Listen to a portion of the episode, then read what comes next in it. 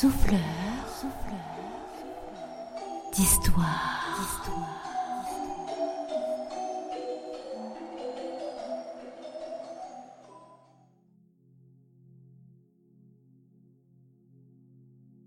Le sas d'embarquement et débarquement lui paraissait plus petit que dans son souvenir.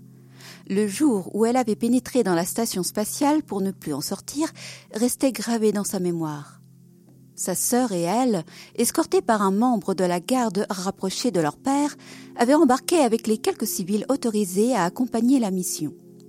Ce jour-là, le sas était encombré de monde. Les robots chargeaient les bagages et un flux incessant d'humains allait et venait entre la navette et le hall d'embarquement. Les écrans qui tapissaient les parois étaient éteints. Aujourd'hui, l'atmosphère dans le sas était très différente. Sa sœur était là, son père, toujours absent, se faisait représenter par le docteur Wallace, et un soldat était posté dans le centre de surveillance, dirigeait les opérations de sortie. Eux seuls occupaient la pièce dans un silence tendu, uniquement rompu par les cris d'exaltation de Bess. Car cette fois, les écrans étaient allumés et transmettaient des images de ce dehors tant attendu. L'INSEE s'en était vite désintéressé. On n'y voyait qu'une nuit noire, uniquement transpercée par les phares du véhicule débarqué quelques jours plus tôt. L'INSEE se tenait donc assise à côté de Wallace, attendant son tour pour sortir de la navette et effectuer ses premiers pas sur cette nouvelle planète. Ses traits calmes ne reflétaient pas toute la palette d'émotions qui la traversait. Pendant tout le voyage, elle avait imaginé ce jour. Elle avait espéré le vivre avec son père sa sœur, bien sûr. Mais comme à l'accoutumée, son père était occupé ailleurs à une tâche plus importante qu'elle. À sa gauche, Duck Wallace semblait regarder dans le vide, ses yeux verts totalement flous. De temps à autre, un sourire étirait ses lèvres fines, il semblait perdu dans des pensées agréables. Il paraissait si serein. Lindsay tentait de continuer à faire bonne figure, mais son cœur cognait de plus en plus fort dans sa poitrine. Son souffle se faisait plus court.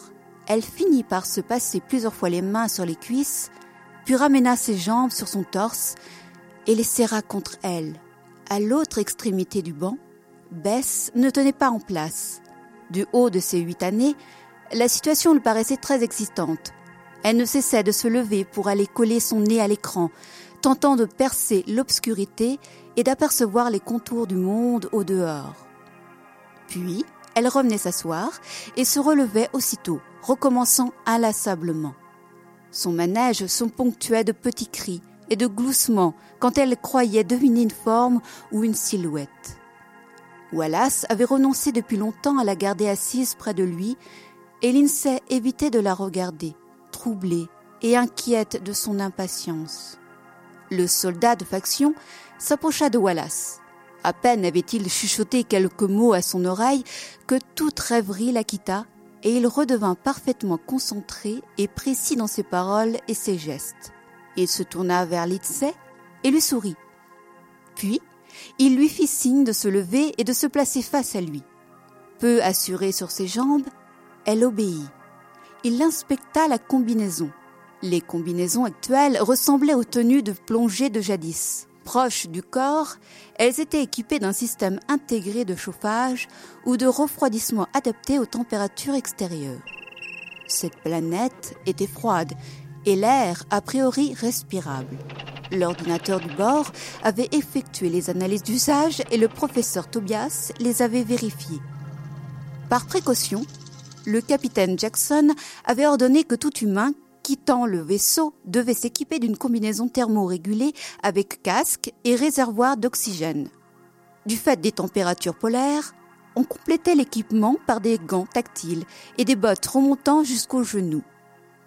Wallace vérifia donc sur la combinaison vert-amande de l'INSEE la perméabilité des tuyaux d'oxygène, le fonctionnement du casque et de la radio intégrée qui leur permettrait de rester en contact avec les uns avec les autres et surtout avec le personnel du vaisseau. Elle se rassit sur le banc pendant que Wallace attrapait Bess au vol pour effectuer la même manœuvre sur la combinaison orange de la gamine. Bess aimait les couleurs vives et c'était bien pratique pour la repérer à distance lors de ses nombreuses échappées belles. Il dut d'ailleurs la maintenir fermement face à lui, tant elle se tortillait pour ne pas quitter l'écran des yeux, et revenir y coller son petit visage brun et curieux. Puis, Wallace vérifia sa propre panoplie, et la sacoche contenant le kit de premier secours qui ne le quittait pas. Enfin, l'officier fit le signal. Wallace et les deux enfants vinrent se placer au centre du sas. Lindsay tenta de faire abstraction de sa remuante petite sœur et fixa son attention sur l'issue en face d'elle. Ses jambes flageolaient de plus en plus. Elle avait du mal à respirer. Son sang lui battait les tempes et un gouffre venait de s'ouvrir dans son estomac. La porte de derrière se verrouilla dans un chointement, suivi d'un clic sonore qui la fit sursauter. Sa main gantée chercha celle de Wallace, la trouva et la serra fort. Les lumières du sas s'éteignirent les unes après les autres. Un compte à rebours se déclencha. Au dixième bip, le lourd rideau de métal devant elle commença à se soulever avec une lenteur insupportable. Tout d'abord, elle ne vit rien. Son cerveau était dans un état de sidération tel qu'aucune information ne lui parvenait. Puis, elle se sentit tirée par les mains et tractée par Wallace. Elle descendit la rampe de débarquement et posa enfin les pieds sur le sol de X0 79 85 56. Comme sur l'écran, quelques minutes plus tôt, l'obscurité était totale. Puis ses yeux s'accoutumèrent et captèrent la faible lueur émise par la voûte étoilée loin au-dessus d'elle, et les trois lunes satellites de cette planète. L'une de ces lunes brillait d'un éclat argenté rappelant celle de la Terre. Lindsay la salua comme une vieille amie. Les deux autres émettaient un halo rouge fascinant. Avec ce peu de lumière, la jeune fille apprécia la pure blancheur de la neige qui crissait sous ses pas en une merveilleuse musique. La transparence de l'air et sa fraîcheur lui parurent d'une douceur infinie après ces longs mois de confinement dans une atmosphère aseptisée. L'odeur du froid, de la neige, à peine polluée par les odeurs des véhicules à proximité, la ravit. Comme pour leur souhaiter la bienvenue, le ciel noir se nimba de lueurs vertes, bleues violette, en une magnifique aurore boréale scintillante. Lindsay gardait les yeux rivés au ciel, captivée. Elle n'avait jamais rien vu d'aussi beau. La blancheur éclatante de la neige se fit le miroir du spectacle, et Lindsay crut marcher sur la surface d'un lac chatoyant. Elle s'aperçut alors que Wallace ne lui tenait plus la main et ressentit une euphorie immense. Pour la première fois depuis des mois, elle se sentit libre. Bess aussi admirait la féerie déployée autour d'elle, muette pour la première fois depuis sa naissance.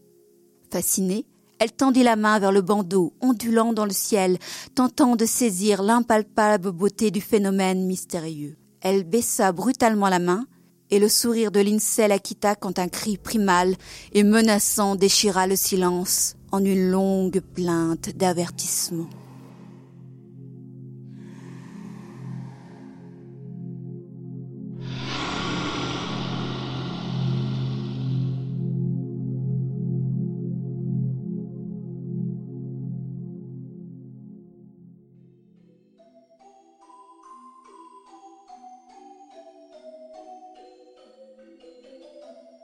Le texte que vous venez d'écouter a été écrit par Aurélie lors des ateliers d'écriture au Centre social Albert Jacquard à Lanester, organisé par l'association Les Yeux Fermés.